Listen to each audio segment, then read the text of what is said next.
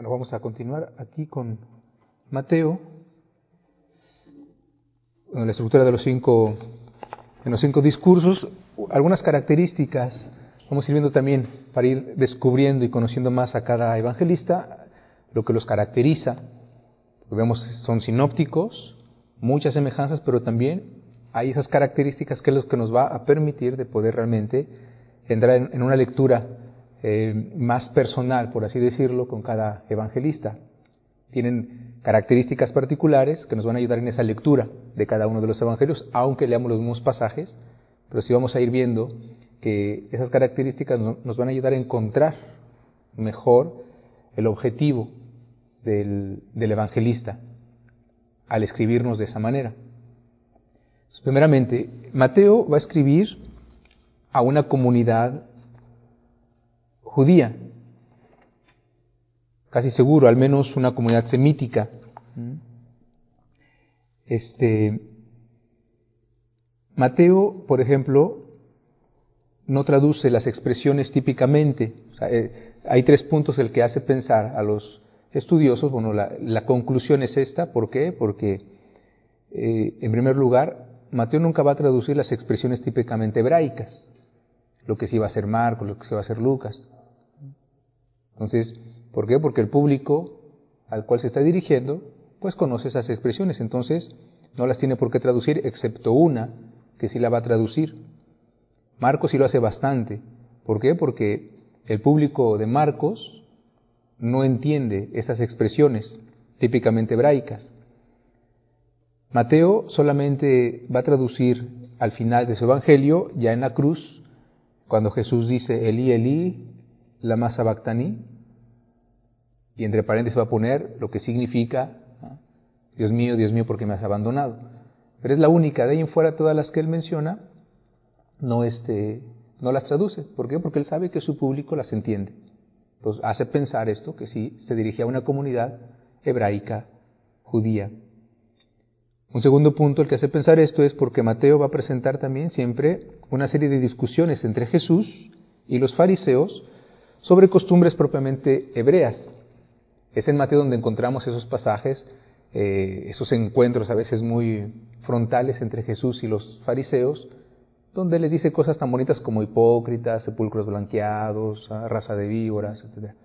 Em, porque su religiosidad es exterior y porque finalmente ellos están tomando la ley y los preceptos de la ley, muchos de ellos humanos, simplemente con perspectivas humanas, y que escandaliza a los otros y que Jesús los pone en su lugar. Entonces que va a haber esa, Mateo va a poner siempre en, esa, en esas discusiones a Jesús. No, lo hace ¿por qué? Porque se dirige también a, a, hebreos que están en esa misma perspectiva seguramente. Entonces Jesús viene, Mateo viene y dice Jesús pone un orden en todo eso. Discute con los eh, fariseos o los eh, doctores de la ley, que se escandalizan porque él se pone a comer y no se lava los brazos hasta el codo. ¿Por qué tú no te lavas, no haces las abluciones? Y es cuando Jesús les dice, ustedes ven el exterior del plato, pero el interior, laven primero el interior, entonces el exterior, etcétera, y es cuando le dice esas frases bonitas, ¿no? Eh, un sepulcro muy bonito por fuera, muy adornado hasta con florecitas, pero por dentro pues lleno de huesos podridos. Y finalmente la afirmación, un tercer punto, la afirmación de su divinidad. Mateo proclama con mucho más insistencia que los otros dos sinópticos la afiliación divina de Jesús.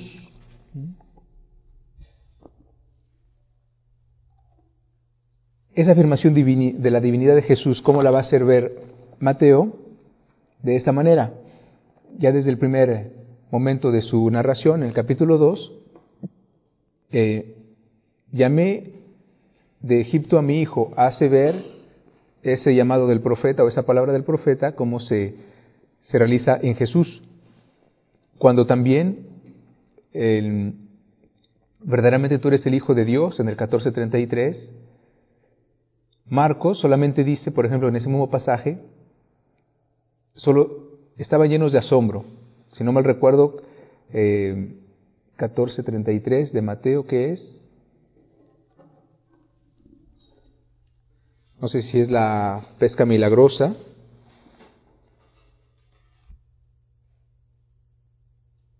tú eres el Hijo de Dios. En ese mismo pasaje, Marcos solamente va a decir, ellos estaban llenos de asombro.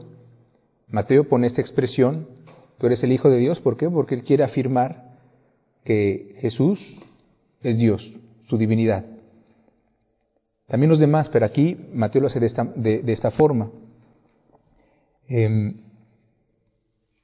cuando en el capítulo 22 Jesús les dice, aprendan algo del reino de los cielos, un rey preparaba las bodas de su hijo.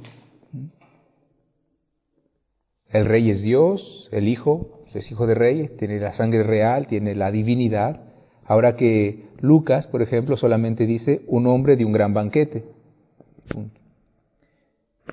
En el capítulo 27, si eres hijo de Dios, líbrate del suplicio y baja de la cruz, le gritan a Jesús desde abajo.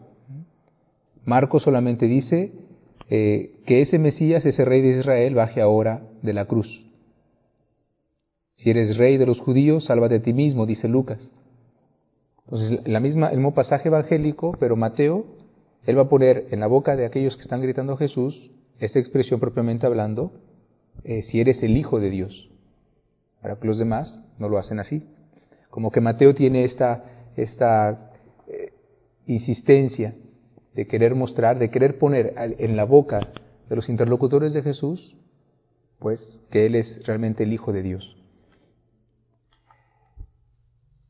Otras características de Mateo es, por ejemplo, esta expresión muy recurrente en su Evangelio, Basileia ton uranon, el reino de los cielos.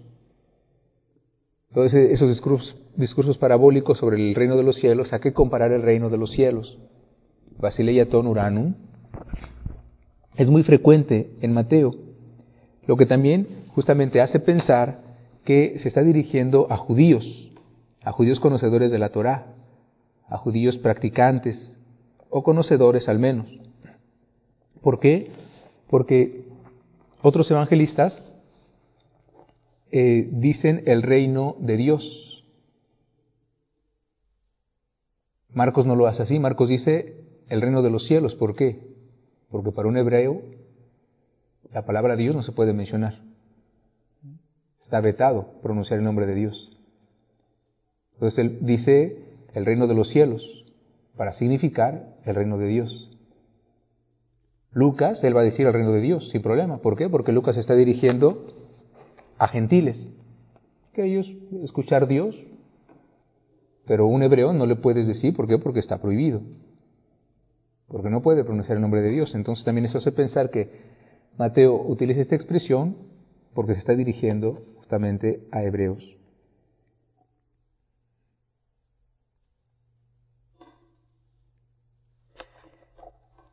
Eh, entonces Marcos solamente, Marcos, la misma expresión, pero es Basileia, tú, Ceu. Eh, Entonces el reino de Dios, no el reino de los cielos.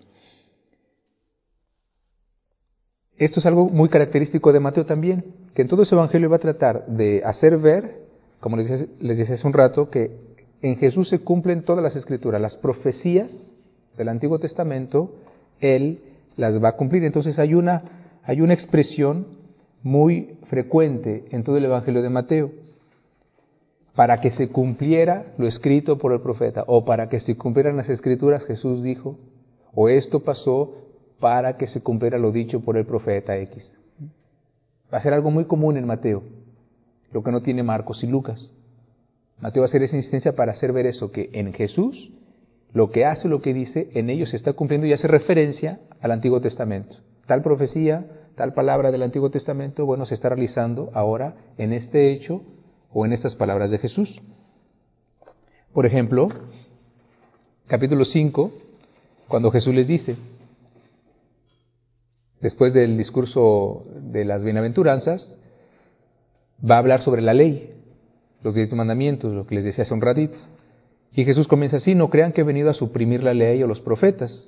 He venido no para deshacer, sino para llevar a la plenitud en verdad les digo, mientras dure el cielo y la tierra, no pasará una letra o una coma de la ley hasta que todo se realice. Y ahí va a comenzar, ustedes han escuchado, no matarás, pues bien, yo les digo. Entonces, no pasará, Jesús no vino a suprimir el Antiguo Testamento, Mateo lo hace ver así claramente, no, él vino a darle cumplimiento. En él se cumple todo lo profetizado, todo lo dicho, todo lo anunciado en el Antiguo Testamento. Y va a ir poco a poco en su Evangelio haciendo esa marca. Pues para que se cumpliera lo que estaba escrito, va a aparecer mucho, por ejemplo, lo vemos en la concepción virginal de Jesús, desde el inicio de su Evangelio, cuando él va a hacer referencia al capítulo 7 de Isaías. Así va a introducir la anunciación de Jesús. Este fue el principio de Jesucristo. María, su madre, estaba comprometida con José, pero antes de que vivieran juntos, quedó embarazada por obra del Espíritu Santo. Todo esto sucedió para que se cumpliera lo que había dicho el Señor por boca del profeta. La Virgen concebirá y dará a luz a un hijo y le pondrán por nombre Emanuel, que significa Dios con nosotros. Está haciendo alusión a Isaías capítulo 7. Todo esto sucedió para que se cumpliera lo que había dicho. Es decir, Mateo nos está diciendo, esta anunciación, esta concepción virginal en María, María es aquella virgen que nos habla Isaías en el capítulo 7. Y entonces ese hijo, ese Emanuel, es el hijo de esta Virgen que concibió por obra del Espíritu Santo. Entonces, en ese pasaje nos dice, Isaías 7, aquí se está realizando. Esta profecía aquí se cumple. Más adelante, la huida de Egipto, la matanza de los niños inocentes, la instalación en, en Nazaret, Mateo va a decir esto, después de marchar los magos, el ángel del Señor se le apareció en sueños a José y le dijo, levántate, toma al niño y a su madre y huye a Egipto. Quédate allí para que yo te avise, porque Herodes buscará al niño para matarlo. José se levantó aquella misma noche, tomó al niño y a su madre y partió hacia Egipto, permaneciendo allí hasta la muerte de Herodes. Así se cumplió lo que había anunciado el Señor por boca del profeta, llamé de Egipto a mi hijo. Había una profecía que Jesús iba, que Dios iba a llamar a su hijo de Egipto. Y bien, aquí vemos que desde bebé él es, José y María tienen que ser desterrados, cuando ellos se van, se exilian por el peligro, y ahí se va a cumplir esta profecía porque después Dios va a llamar a su hijo otra vez de Egipto. Con toda la simbología que Egipto tiene, evidentemente, el pecado, el reino del mal, etcétera, porque es la esclavitud, Egipto, el recuerdo de, del éxodo, el recuerdo del libro del éxodo, el recuerdo de la esclavitud en el país de Egipto.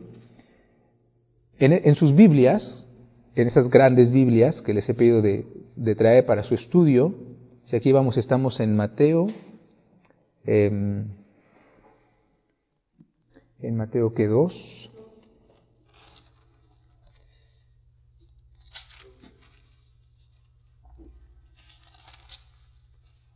2.13.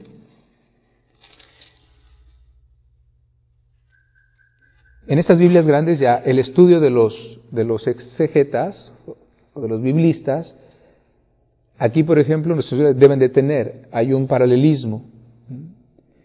Cuando se dice, así se cumplió lo que había anunciado el, del Señor por boca del profeta, llamé de Egipto a mi hijo, aquí está la referencia, ya el, el estudioso bíblico ha puesto la referencia aquí, el paralelismo, para decirnos, bueno, ¿en dónde está esa profecía? En Oseas 11.1. Si van a buscar, entonces ahí, ¿qué, ¿qué hago yo cuando leo el Evangelio y que me encuentro en Mateo, por ejemplo aquí? Que así se cumplió lo que dijo el profeta, bueno, me voy a ver, porque ya ya me lo ponen, me voy a leer Oseas, Oseas capítulo 11, puedo leer, claro, el contexto, el texto y el contexto, ¿no? para saber eh, en qué momento, cómo lo dice Dios en ese, en ese pasaje de Oseas 11.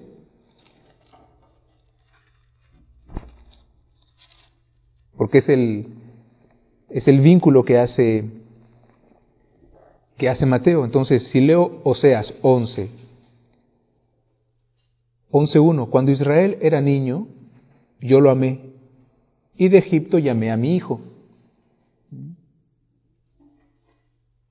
Evidentemente hace referencia al éxodo, pero también es una profecía. Es algo que ya pasó, pero también es una profecía. Israel es el Hijo, pero el Hijo del Hombre, eh, Jesús, Él viene a encarnarse y retoma la humanidad, porque el Éxodo también solamente es una prefiguración de la verdadera libertad que Dios va a hacer, que no es de la opresión de un país, de un tirano, de un poder como los egipcios, sino del demonio mismo y del pecado, la verdadera esclavitud. Y Jesús viene y va a asumir toda la humanidad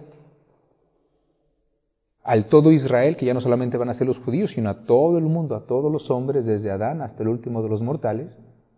Y él vendrá e irá a Egipto justamente, así como Moisés, para liberarlo. Y será llamado porque en el Hijo, en Jesús, todos seremos salvados. Él irá para sacarnos de ahí y será llamado por Dios para sacarnos de esa esclavitud. Entonces, Oseas 2, ahí está la profecía, que igual ahí no la vamos a poder entender como tal. Tiene que venir el Nuevo Testamento, tiene que venir un Mateo para que nos haga ver que esa profecía se realiza en Jesús, que no es solamente un hecho del pasado, del éxodo como tal, histórico, siglos atrás, con Moisés.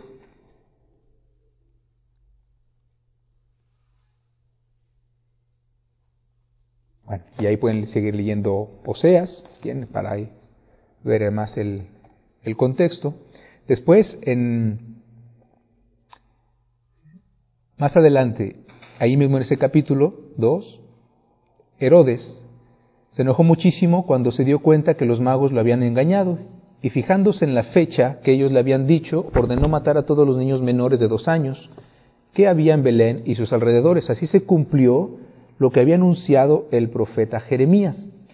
Allí dice el profeta, igual, si nos vamos a ese mismo pasaje, eh, vamos a encontrar ahí Jeremías 31.15.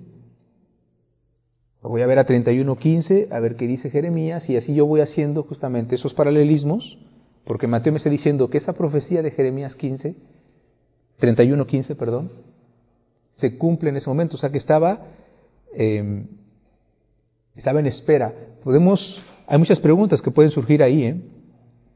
Em, entonces, esa matanza estaba ya ya prevista por Dios, estaba profetizada, entonces finalmente sus niños pues ya estaban destinados a al sufrimiento, a la muerte por Jesús.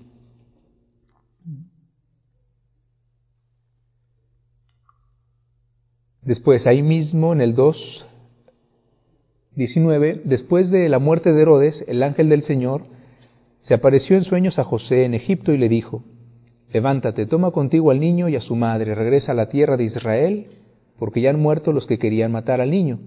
José se levantó, tomó al niño y a su madre y volvieron a la tierra de Israel. Pero al enterarse de que Arquelao gobernaba en Judea en lugar de su padre Herodes, tuvo miedo de ir allá, conforme a un aviso que recibió en sueños. Se dirigió a la provincia de Galilea y se fue a vivir a un pueblo llamado Nazaret Así había de cumplirse lo que dijeron los profetas, lo llamarán Nazoreo. ¿Por qué es Jesús de Nazaret? Si realmente el Nazaret, el, gentilicio es porque ahí nació. Es como Toribio de Aguascalientes. El día que lo canonicen se va, lo vamos a nombrar así, es Santoribio de Aguascalientes. ¿Por qué? Porque pues es del lugar donde él nació. Jesús no nació en Nazaret. Entonces, ¿por qué es Jesús de Nazaret? Ahí, Mateo nos va a dar la explicación, porque hay una profecía y cómo se cumple esa profecía. No es forzosamente porque haya nacido de Nazaret, es una interpretación finalmente humana y muy material. Hay otro significado atrás. Y ahí también, si nos vamos a ese mismo pasaje en sus Biblias, normalmente les va a dar la referencia, eh, que sería Pone varias, pone Isaías 11, 53 también, jueces 13.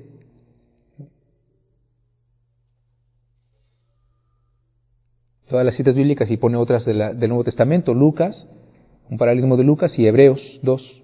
Pero ahí del Antiguo Testamento te va a poner esas, esas citas, vamos a ver esas citas y entonces vamos haciendo esta relación. Aquí lo importante, lo que ahorita quiero que retengan es eso, que Mateo insistentemente, es, algo, es una de las características. Trata de poner eh, siempre con esta frase, para que se cumpliera lo escrito por el profeta, para que se cumplieran las escrituras, Jesús dijo, etcétera, para hacer ver que en él realmente se está cumpliendo todo lo anunciado.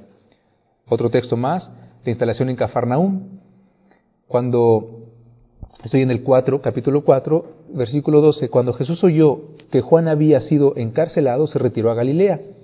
No se quedó en Nazaret, sino que fue a vivir a Cafarnaúm, a orillas del lago, en la frontera entre Zabulón y Neftalí. Así se cumplió lo que había dicho el profeta Isaías. Tierra de Zabulón y tierra de Neftalí, en el camino hacia el mar, a la otra orilla del Jordán, Galilea, tierra de paganos. Escuchen, la gente que vivía en la, en la oscuridad ha visto una gran luz, una gran luz ha brillado para los que viven en lugares de sombra y de muerte. Y aquí estamos hablando, según Mateo, de qué profecía? Cuatro.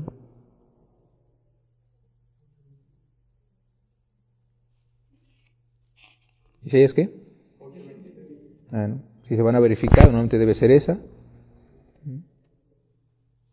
Isaías 8:23. Entonces ven esta insistencia de Mateo. ¿eh? Otro pasaje, eh, los milagros de sanación, los exorcismos realizados por Jesús.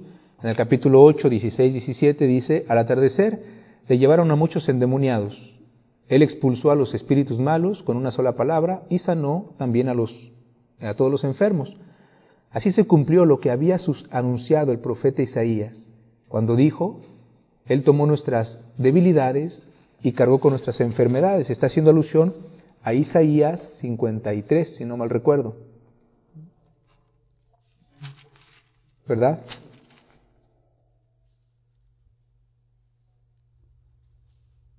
Así es. Isaías 53, 4. Y lo mismo, ahí puedes ir a checar, eh, así lees esa profecía, vas leyendo el, Antiguo, el, Nuevo Testamento, esas citaciones de, que hace, o referencias que hace Mateo, Voy y las leo en paralelo, así voy viendo esa, esa pedagogía de Dios, esa realización en Jesús, ese cumplimiento de las Escrituras. La mansedumbre de Jesús en el capítulo 12, 9, 21. Saliendo de aquel lugar, Jesús entró en una sinagoga de los judíos. Se encontraba allí un hombre que tenía una mano paralizada. Le preguntaron a Jesús, con intención de acusarlo, después, ¿está permitido hacer curación en sábado o no?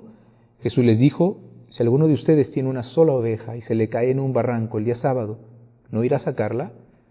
Pues un ser humano vale mucho más que una oveja. Por lo tanto, está permitido hacer el bien en día sábado. Dijo entonces al enfermo, extiende tu mano. Le extendió y le quedó tan sana como la otra. Al salir los fariseos planeaban la manera de acabar con él. Jesús lo supo y se alejó de allí, pero muchas personas lo siguieron y él sanó a cuantos estaban enfermos pero les pedía insistentemente que no hablaran de él. Así debían cumplirse las palabras del profeta Isaías.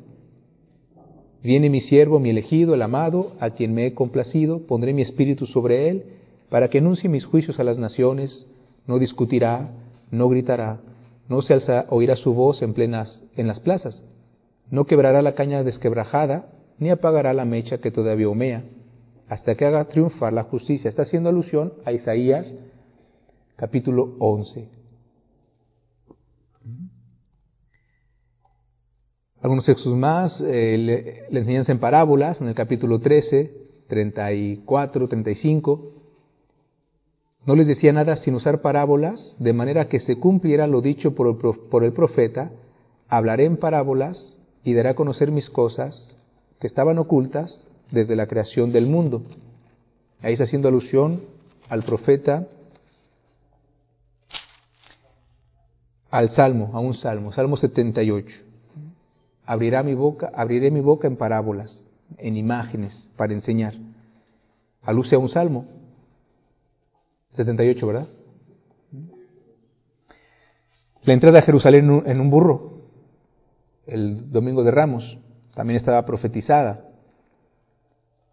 Eh, esto sucedió para que se cumpliera lo dicho por el profeta, digan a la hija de Sión, Mira a tu rey que viene a ti sentada con sencillez, montado en una burra, un animal de carga. Es Marcos 21.5, está haciendo alusión, digo Mateo 21.5, perdón, está haciendo alusión a qué profeta? No recuerdo. También al Salmo 118.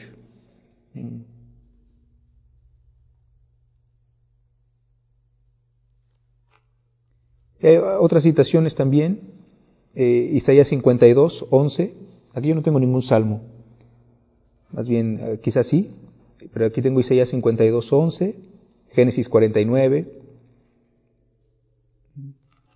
Y ahí vamos a checar esos, este, este trabajo de los exégetas, de irlo a, de aprovecharlo, que así vamos teniendo esa, esa, esa comprensión más amplia del, del Evangelio. La traición de Judas, también, capítulo 26, 24, el Hijo del Hombre se va como dicen las Escrituras. Las Escrituras decían que tenía que padecer mucho, sufrir, ser eh, traicionado también. Es uno de los salmos, creo que es el Salmo 70 o el Salmo 21, no, no recuerdo, que habla de esa traición. Capítulo 26, 20 3.24.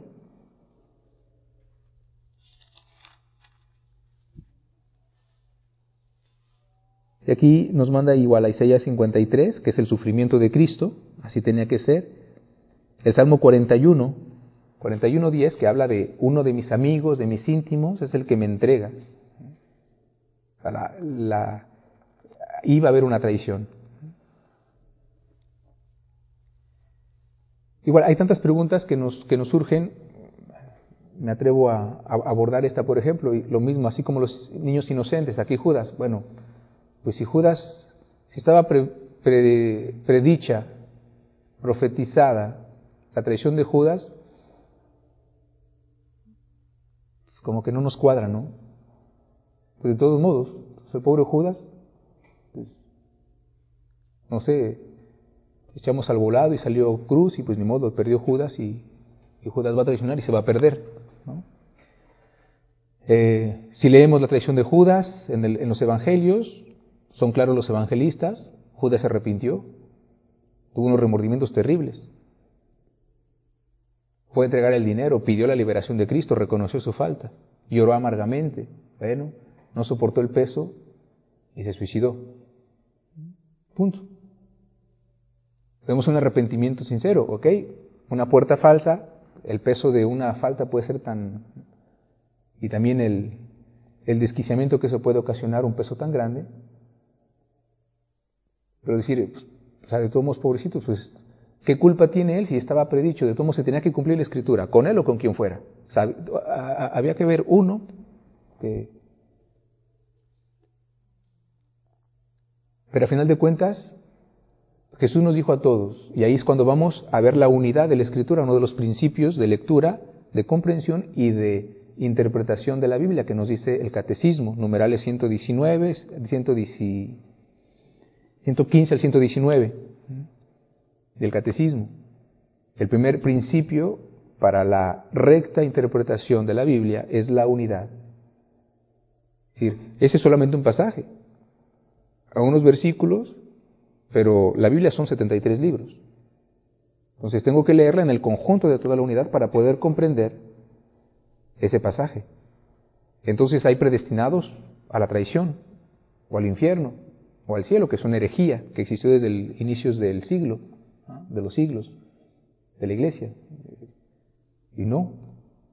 Todos estamos predestinados a la vida y a la vida eterna, con Dios, a la salvación, pero está la libertad del hombre. Y cuando Jesús viene y nos dice en, Juan, ya no los llamo siervos, los llamo amigos.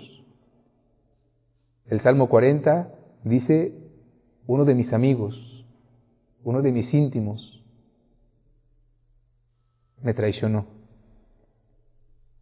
No solamente fueron los doce los amigos de Jesús, todos los que nos decimos discípulos de Él somos sus amigos. ¿Y quién no lo ha traicionado? Porque todo pecado es una traición. Pedro también, traicionó. Los otros diez también, excepto uno que podemos decir que, bueno, pues él se aguantó. Aguantó hasta el final, Juan, y pues gracias a la Virgen María, seguramente. Pero si no, ¿qué amigo no traicionó al Señor? Y de nosotros, ¿quién no ha traicionado al Señor? Entonces Judas, eh, este cumplimiento de la profecía, de la traición de un amigo, del íntimo, que entrega, ok, se verifica en una persona, en un apóstol, pero es mucho más amplia. Esa traición que es para que la podemos atribuir a cualquiera de nosotros. ¿Y quién no ha traicionado al Señor? O sea, si vamos a tener una, una, lectura un poquito más amplia. Y no, Judas, bueno, ¿qué pasó con él? Ok, lo que dicen las escrituras, se suicidó, pero no pudo con ese peso. Hubo un desquiciamiento. Hoy psicológicamente sabemos que para que alguien se quite la vida tiene que haber algo que no va en la cabeza, algo que no está bien. Eso no es para excusar, evidentemente, es, es algo terrible, pero es algo que va en contra de la propia naturaleza. La naturaleza, al contrario, te dicta, es el sentido de supervivencia. Uno hace todo para librarse del peligro de la muerte. Para que una persona decida matarse, porque algo no está bien aquí, algo. Aunque parezca la persona más cuerda, no, algo. Eso no es para excusar y para decir, bueno, pues entonces no, importa, no, sí es algo grave, pero también para no caer en esas, en esas interpretaciones simplistas, ¿no? Y de poner a Judas que está en el infierno, por ejemplo. Les recuerdo que el, no, eso no tenemos ni el poder nadie en esta tierra, ni siquiera el Papa, de poder decir que alguien está en el infierno. La iglesia tiene el poder de decir que alguien está en el cielo, como el domingo pasado. Siete nuevos beatos que la iglesia dice, si estos ocho segurísimo están en el cielo y los podemos proclamar y los podemos invocar. De los santos canonizados hay millones más en el cielo.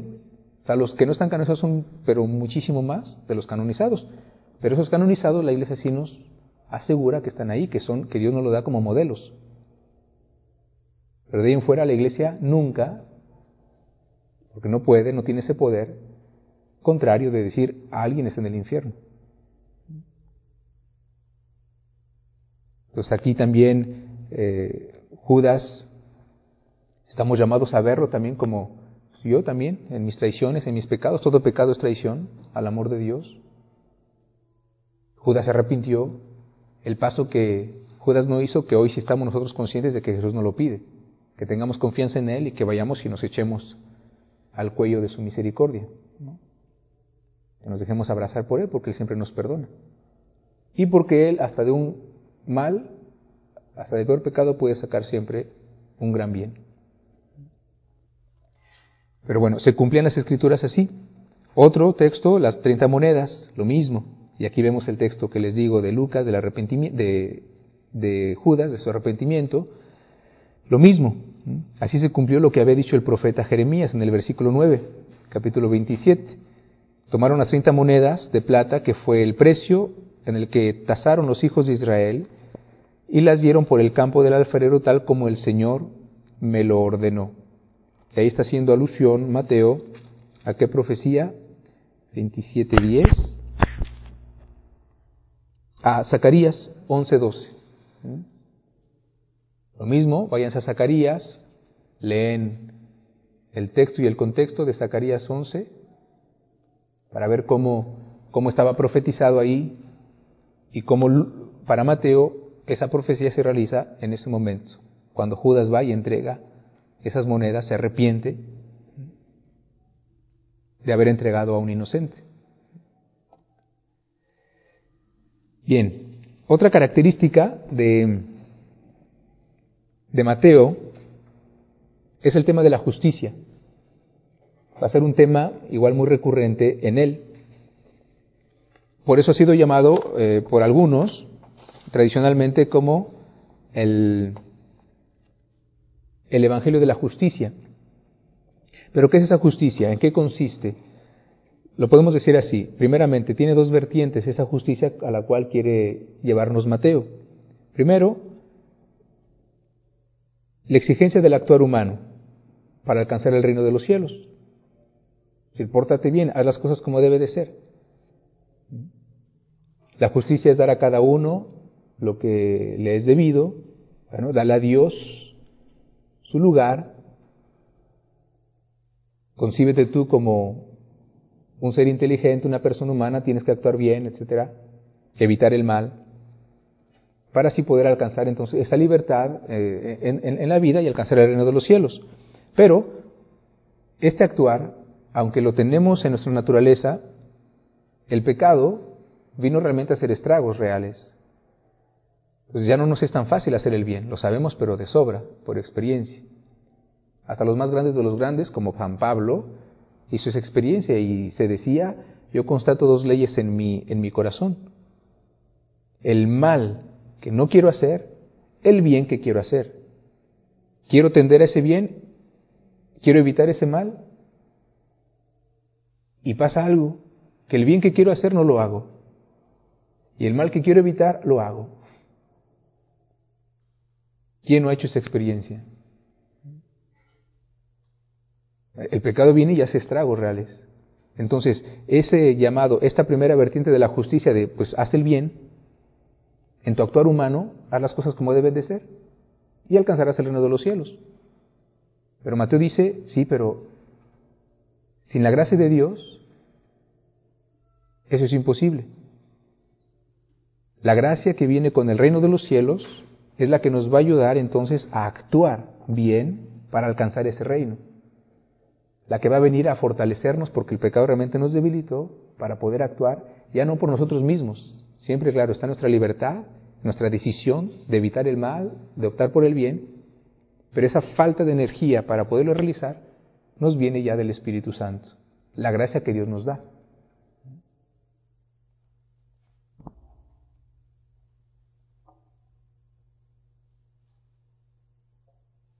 Una justicia que finalmente también va a contrastar, es decir, em, no es tanto la, el, como nosotros entendemos la justicia.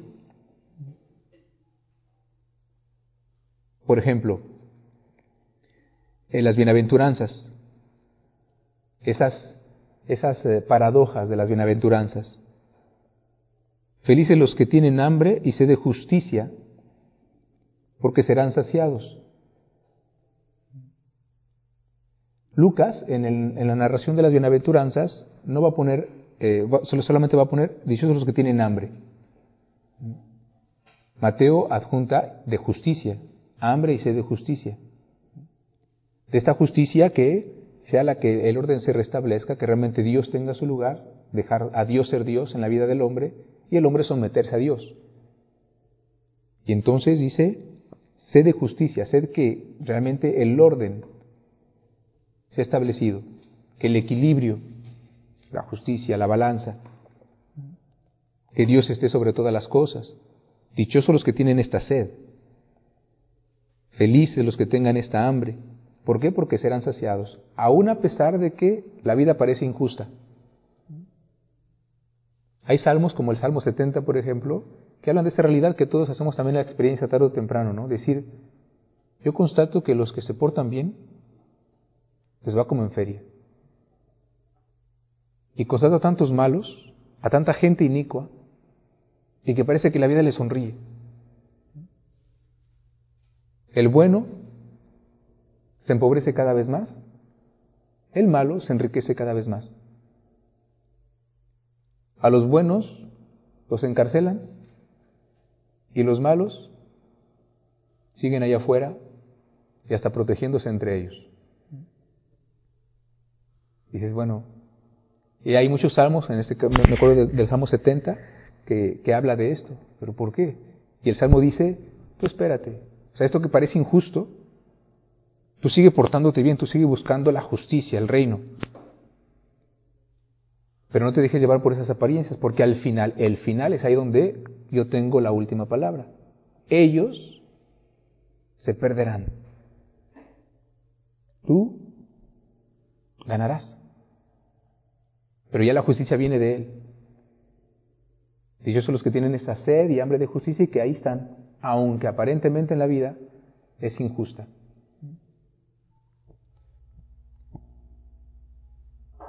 También en 6.33 Mateo dice, por lo tanto, busquen primero el reino y la justicia de Dios, y se les dará también todas las cosas por añadidura. Busca primero el reino. ¿eh? Para Mateo también es claro eso, que es, esta justicia es lo principal, es poner a Dios sobre todas las cosas. Que tu primera preocupación es decir, el primer mandamiento.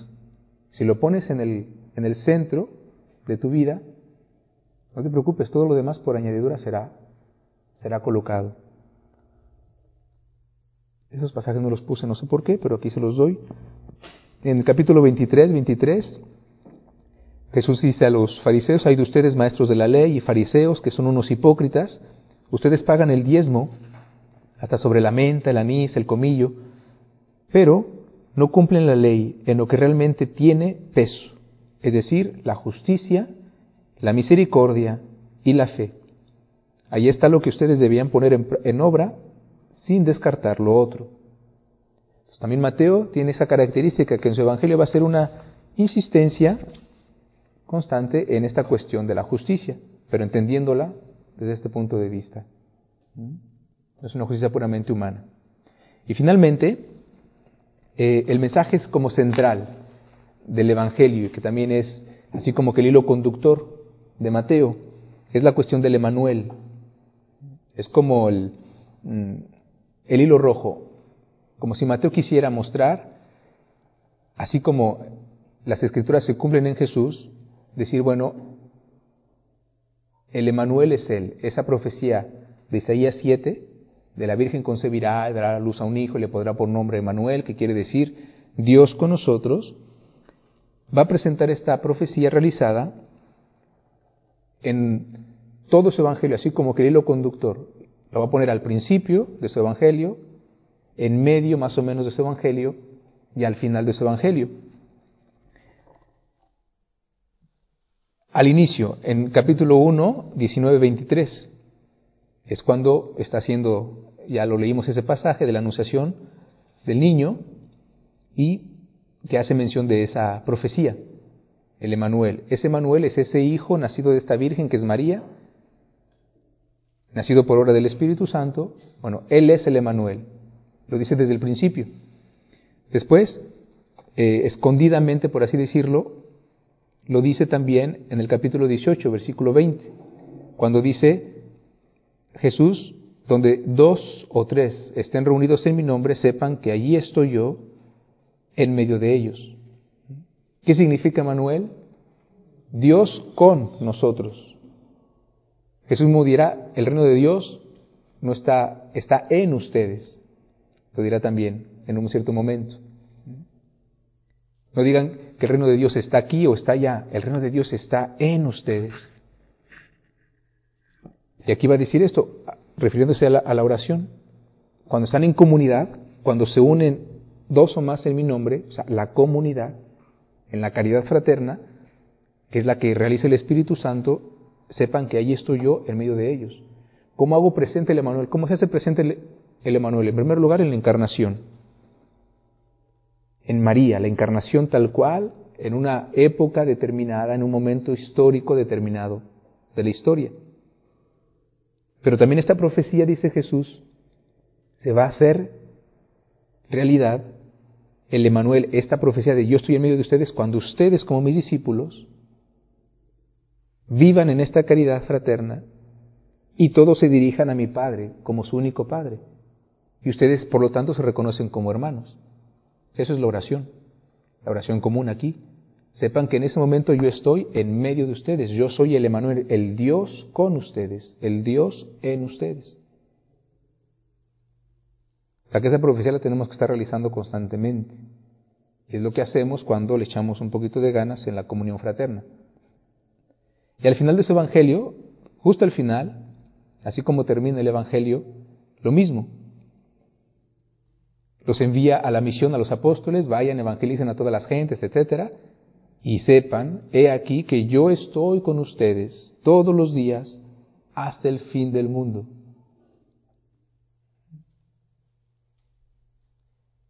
La profecía del Emanuel entonces para Mateo se realiza en un momento concreto e histórico momento concreto de la historia de la humanidad, que es con María de Nazaret. Después, en la comunión fraterna de los discípulos del Señor, que se reconocen como hermanos y por lo tanto se dirigen juntos a Dios, esa es la oración.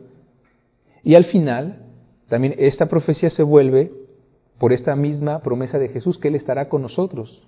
Aunque Él se fue al cielo, ascendió, porque es el momento de la ascensión, Él promete esta presencia en medio de nosotros hasta el fin del mundo. ¿Dónde se realiza de una manera particularísima esta presencia? En la Eucaristía, dirá Juan Pablo II. San Juan Pablo II. En la Eucaristía. Yo estoy con ustedes. Ahí finalmente vivamos. María pues ya pasó, fue un momento histórico, es el determinante. Jesús, su vida aquí entre nosotros, la caridad fraterna, la oración común, la comunión eclesial, pues bien que mala y la llevamos, pero muchas veces también, aunque la estemos haciendo, no precisamente hacemos presente al Emanuel. Lo que sí seguro es de que Él en la Eucaristía, ahí está. Creas o no creas.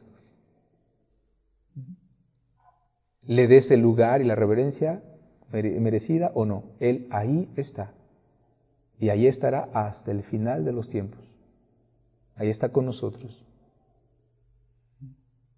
Para Mateo también como que es, es, un, es un eje clave en su, en su evangelio, el hacer ver que esta profecía del Emanuel se cumplió, se sigue cumpliendo en la comunión fraterna y en esta promesa de Jesús de estar con la iglesia en su misión todos los días hasta el fin del mundo. Hay otras presencias, evidentemente, pero estas dos, la comunión fraterna y la Eucaristía, pues son, son de las, son las ejes, las principales. Bien. Gloria al Padre, al Hijo y al Espíritu Santo, como era en el principio.